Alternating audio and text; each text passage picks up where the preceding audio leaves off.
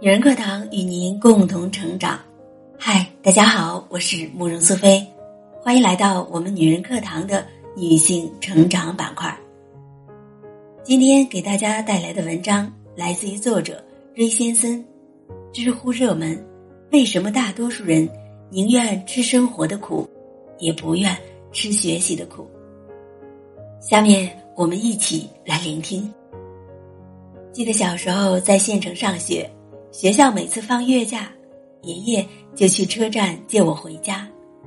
那个时候家里离车站比较远，需要骑着车子来回。一路上我们彼此相对无语。等到爷爷骑不动了，我们就这么一前一后推着车子走着。记得爷爷常常和我说：“吃得苦中苦，方为人上人。你日后要好生读书。”那时的我未解其意，只是默默记在心里，望着不远处稻田里的乡亲们弯腰割麦、俯首插秧。我只是想着，将来的自己一定不要做个农民。几十年过去了，我从一个小小的农村考入了省城上大学，学了这个城市最热门，也是最富有前景的。工程造价行业。然而，当我走进我的实习单位的时候，我发现那些年我吃过的苦，并没有让我现在做上人上人。工地的环境有多么的糟糕，不用多说：晴天尘土飞扬，骄阳似火；雨天泥泞不堪，污水四溢。物质世界的贫瘠尚可以忍受，然而。精神世界的荒芜会随着时间慢慢消磨你的梦想和纯真，在那种环境中，你想要找一个人聊聊文学、谈谈经济，都是个笑话。在那一刻，我突然想着：凭什么我要待在这样的环境中，吃着生活无端给我安排的苦呢？后来，我选择去了深圳，在那里。我终于找到自己热爱的新媒体行业，眼前陌生的一切都让我感到了兴奋和欢愉。人工智能、自动驾驶、虚拟现实、风投、天使轮这些名词让我看到了世界的另一面。越是不断的扩宽知识的边界面，越是觉得自己知识储备量的贫瘠和荒凉。也正是。在这样日积月累的积累过程中，我发现，人与人的差距被迅速的拉开了。当我这几年再次回到生活的地方，发现很多人的思维模式还停留在几年前，脑海里停留的信息和印象早已经跟不上这个时代的变化了。他们宁愿选择待在月薪三千的收发室里当保安，也瞧不上。月薪过万的新兴行业，他们宁愿选择每月靠家里人给点零花钱度日，也不愿意选择自食其力谋一份工作。他们宁愿把时间浪费在和小商贩砍价上，也想不到多花一块钱去学习新的知识。曾经在知乎上看到这样一个问题，问的是：为什么大多数人？宁愿吃生活的苦，也不愿吃学习的苦呢？知乎中一位点赞最高的答主，艾特特雷西亚是这样回答的：“生活的苦难可以被疲劳麻痹，被娱乐转移。无论如何，只要还生存着，行尸走肉也可以过得得过且过，最终习以为常。”可以称之为钝化。学习的痛苦在于，你始终要保持敏锐的触感，保持清醒的认知、丰沛的情感。这不妨叫锐化。生活的苦大多是可重复性的，而人的适应能力非常的强。持续的经历了同样的苦，时间久了，痛苦的体验和效应就会逐渐的减弱，让人进入习惯性。无助的状态，这种状态虽然不是特别舒服，但是久而久之也不会特别难以忍受。但是学习的苦是非重复性的，学习本身就是认知边界不断扩宽的过程，需要你主动思考和汲取，而学习的内容往往是循序渐进的，不如生活的痛苦那样重复。所以，当你无法进入麻木的状态，而是需要不断面对新的知识和学习的目标，前者。可以通过眼前的娱乐来自我麻痹，让自己对痛苦的感知渐渐的丧失，而后者呢，却只能在长久的学习积累中，慢慢的感受知识带来的好处和力量。一个是眼前伸手可得的欢愉和快感，一个是延迟满足感情的精进过程。毫无疑问，大多数人都会选择前者。毕竟，这个世界愿意主动给自己找罪受的人总是少数的。所有觉得学习苦的人，大多是没有挨过现实的耳光。最近看到了一篇关于在校大学生的报道，即将面临大学毕业的老岳，在高中时就是一个十分标准的网瘾少年。高考之前，爸妈为了防止他分心，连手机、电脑，甚至电视都不让他碰。上了大学，觉得放松了，想把以前没有玩够的游戏玩回来，在游戏里建了帮会。为了把帮会发展好，他把越来越多的时间花在了游戏里。大一时逃了一节课之后，发现大学管得并不严。胆子大了，于是就有了第二次逃课，从此接二连三，一发不可收拾，天天在寝室像个蓬头垢面的疯子，外卖盒堆了一地，期末挂科也成了常态。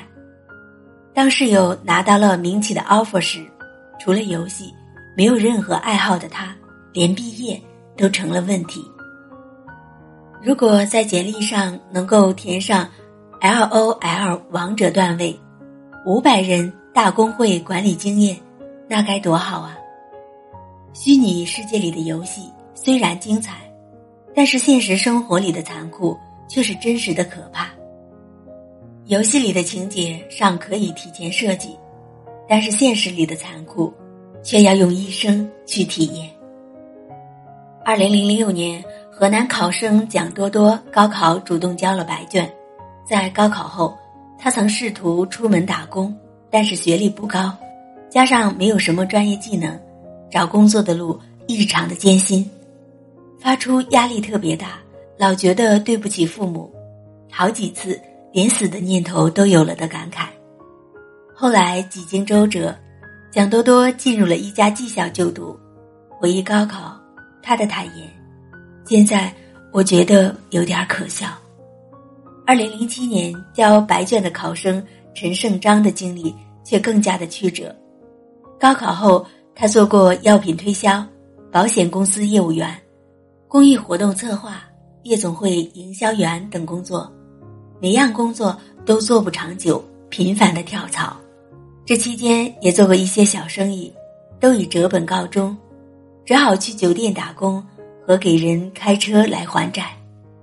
后来成为了开货车运土方的司机，早上七点开始工作，晚上十点结束，每天都在路上奔波。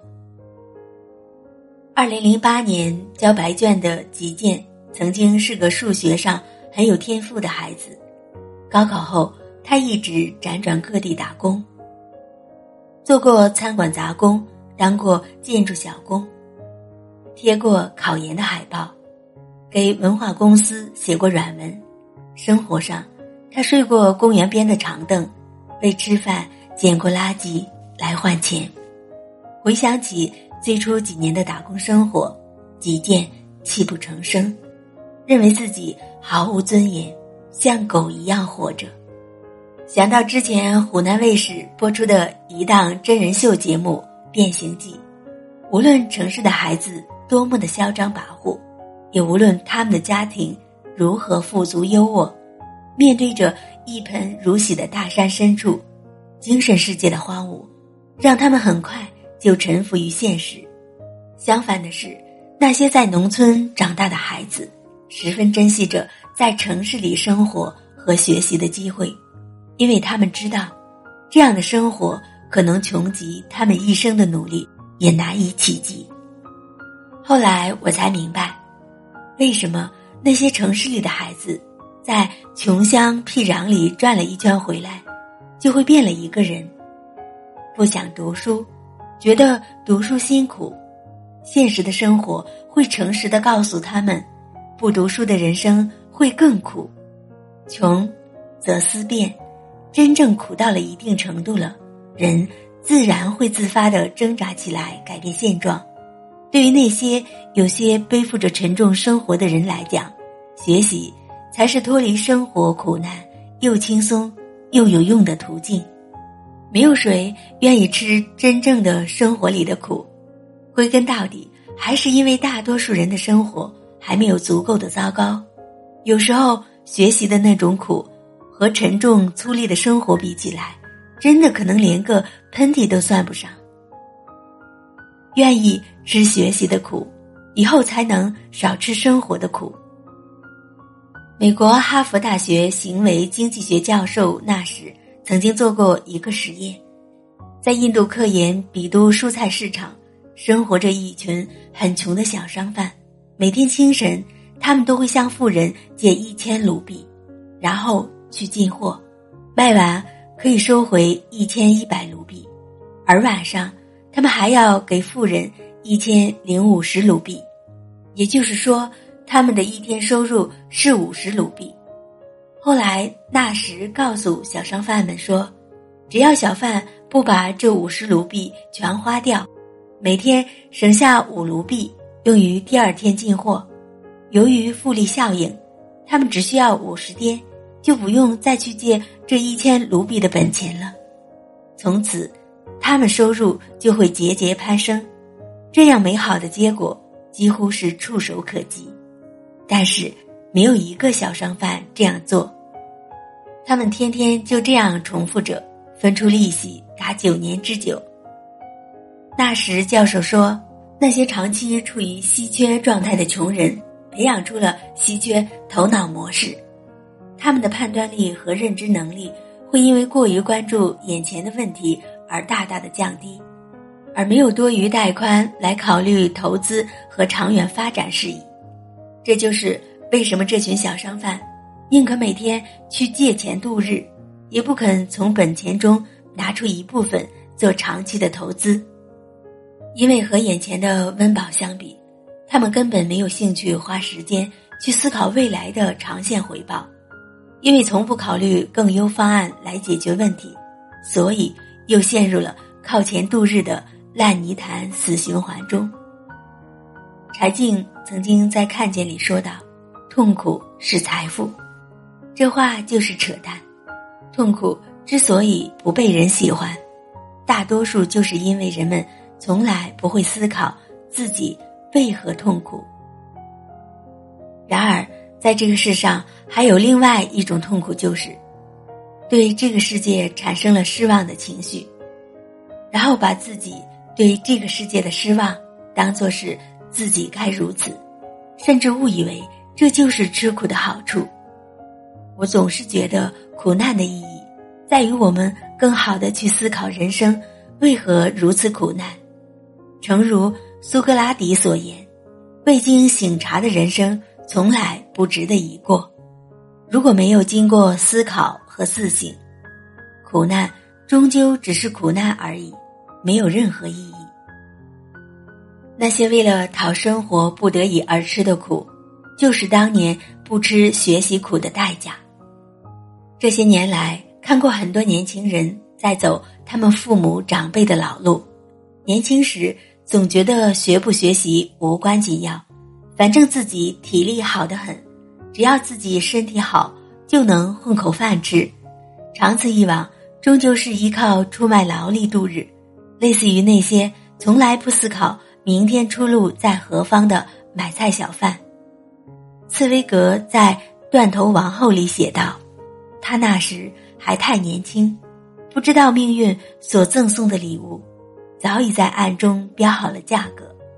他们终于明白，那些为了讨生活不得已而吃的苦，就是当年不知学习苦的代价。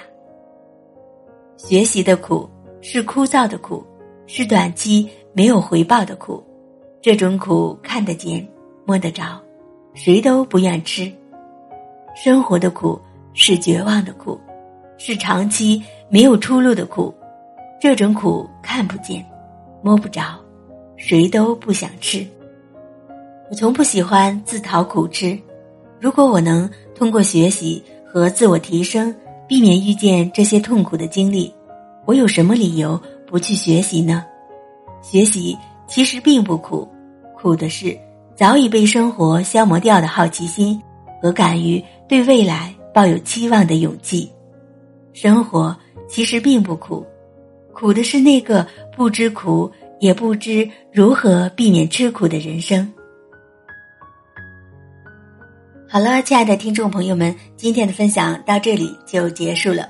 如果您喜欢我们的节目，欢迎您微信关注“女人课堂”四个字，或者搜索 FM 幺三三二添加关注。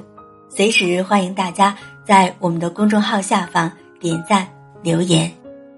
还有，最后给大家带来一个好消息：闺蜜共读在中秋佳节来临之际，推出了闺蜜共读中秋知识送大礼的活动。惊喜不断，这个中秋佳节不送礼，送礼就送闺蜜书单。添加班长微信号二八四九二七六九八二，二八四九二七六九八二，给您发送活动海报哦。最后祝大家中秋快乐！我是苏菲，我们下期节目再见。